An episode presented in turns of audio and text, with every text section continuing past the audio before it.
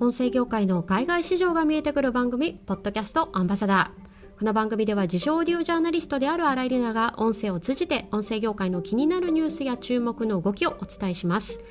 音声配信者やポッドキャスターが知っておきたい情報音声配信が気になっている企業に役立つ視点を業界目線とリスナー目線でお届けしていきます。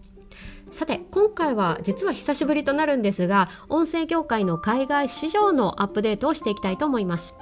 国内市場のリサーチデータもよくチェックするんですが海外市場のデータというのは特にアメリカや中国などは業界の先行事例と言われることもあってデータもリッチなんです。今回は海外の配信プラットフォームバズスプラウトが配信するブログからポッドキャストに関する面白い統計データをピックアップしてお伝えしたいと思います。本編の書き起こしをご覧になりたい方は概要欄にリンクを貼っておりますのでそちらからご覧ください。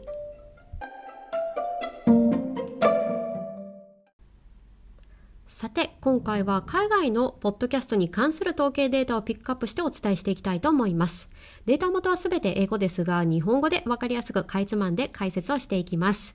えー、今回参考にしたのは海外の配信プラットフォームバズスプラウトが配信しているブログです。先月10月に出た最新データをもとに、業界の先行事例とも言われるアメリカを中心としたマーケットデータから全体像、えー、次に人気ジャンル、最後に配信者が気になるデータ、この3つを取り上げたいと思います。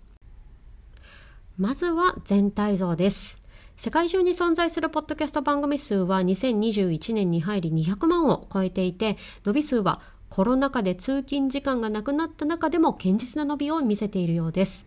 アメリカでは12歳以上の8割近くがポッドキャストという存在を認識していて、えー、12歳以上の人口3分の1が普段からポッドキャストを聞いているという浸透率です。まあ、リスナー層も多様化してきているようで、えー、ヒスパニック系アメリカ人やアフリカ系アメリカ人、アジア系などの多様な人種が聞くようになったとされています。また世界視点で、ポッドキャストの伸び率が顕著なのは、例えばチリやアルゼンチン、ペルーなどの南アメリカなんだそうです。もちろんアジア圏では中国も顕著な伸びを見せています。続いては人気ジャンルです。私も執筆担当をしているポッドキャストニュースレターでも毎月ランキングトレンドを取り上げているんですがアメリカではどんなジャンルが人気なのかこちらもデータが出てきています5位までさっと紹介していきましょう1位はコメディ2位はニュース3位はトゥルークライム4位がスポーツ、5位がヘルスフィットネスです。例えば日本でもコメディやニュースというのは人気ジャンル同じなんですがアメリカのランキングと違うのは語学学習系ジャンル。これがですね日本では人気が高いんです。特に英語英語学習にポッドキャストを使うという市場も大きいのでそこがアメリカと人、えー、日本の人気ジャンルの違いとも言えます。また今回4位5位に入っているスポーツ系フィットネス系のジャンルというのも面白くって、えー、中にはま試合解説などのコンテンツもあればですね日々のエクササイズをサポートしてくれるような事務的な番組もあって日常のルーティンにはまるようなコンテンツというのがランキング上位に来ているというところも面白いランキングポイントです。そして最後3つ目はですね、配信者が気になるデータ、エピソードの長さと更新頻度ってみんなどうしてるの？と言ったところ、これ結構皆さん気になりませんか？ここも今回のデータ出てきています。えー、バズスプラウト調べによる1エピソードの長さは、配信者の7割以上が20分以上の番組を配信しているとのことでした。これ細かく見ていきますと、まあ、3割が20分から40分程度、2割が40分から60分程度、そして2割弱がですね、60分以上と、結構長いんですよね。例えば国内では Voicy なんかアプリ上でワンチャプター10分配信と決まっていますし私なんかもですね一人喋りの番組で10分以上喋っていると長く感じてしまいます、まあ、10分程度の長さが多い感覚の国内とはまた違うデータでした。そして次に更新頻度です。国内では例えば毎日配信だったり配信の千本ノック的なこともよく言われるんですが海外だとどうなのか。約4割がですね、1週間から2週間に1回の頻度の更新、そして僅差で1週間に1回もしくは2回の頻度といったところでした。例えば海外のニュース系番組などはもちろん日々毎日更新されるものも多いんですが、今回の調べはバズスプラウトという配信プラットフォーム調べです。まあ、特にポッドキャストを本気で頑張りたい個人やチームなどの独立系ポッドキャスターが使うイメージのプラットフォームなんですね。まあ、そんなデータものを加味してみると、えー、海外で頑張っている個人ポッドキャスターの更新頻度としては、まあ、20分から40分のエピソードを週1または2週に1回の頻度で配信しているというようなところが大まかなイメージではないでしょうか。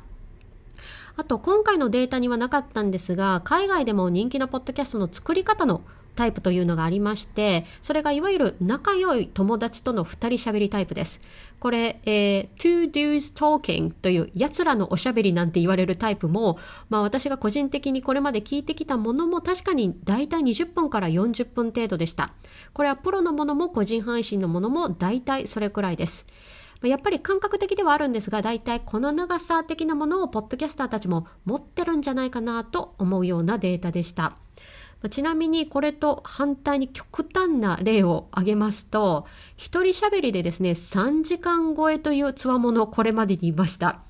えー、ただこれはですね逆に更新頻度は不定期数ヶ月に一度ということも多いんですが実はこれ海外の歴史ジャンルで大人気な番組でもあったりするので、まあ、更新頻度によって習慣化するようなポッドキャストの立ち位置とは違ってむしろオーディオブックの新刊を待つような感覚の番組だなと思わされたこともあります。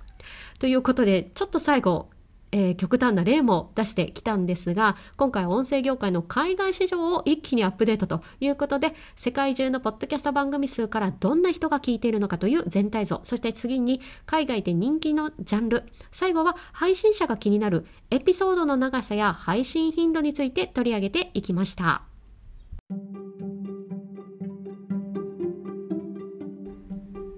さて今回の音声業界の海外市場のアップデートいかがだったでしょうか？音声市場に関する分析データ実は元が海外のリサーチ会社というものも結構あったりするんですが今回はその中のある最新データをもとにさらっと世界の動きがどうなのかご紹介をしていきました。個人的に注目したのが南アメリカのポッドキャストの伸びです。実は以前も、えー、ポッドキャストのいわゆる吹き替え版ですね。これ私も個人でやってみたいと思ってプロジェクトを進めていたんですが世界的にも今英語だけじゃなくってスペイン語だったり中国語だったりという、まあ、多言語で配信するポッドキャスト番組の事例が増えてきています。これがどんどん進むと音声を音声のままボーダレスにコンテンツを楽しめる世界がやってくるんですよね。本当に楽しみです。まあ、今後もこのポッドキャストアンバサダーではオープニングで毎回お伝えしている音声業界の海外市場が見えてくる番組としてアンテナを立てながら気になる海外の動きお伝えしていきたいと思います。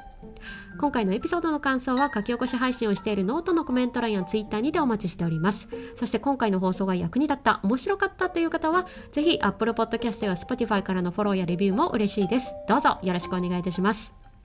最後までお付き合いいただきありがとうございました。ポッドキャストアンバサダーの新井里奈がお送りしました。それでは次回のエピソードで。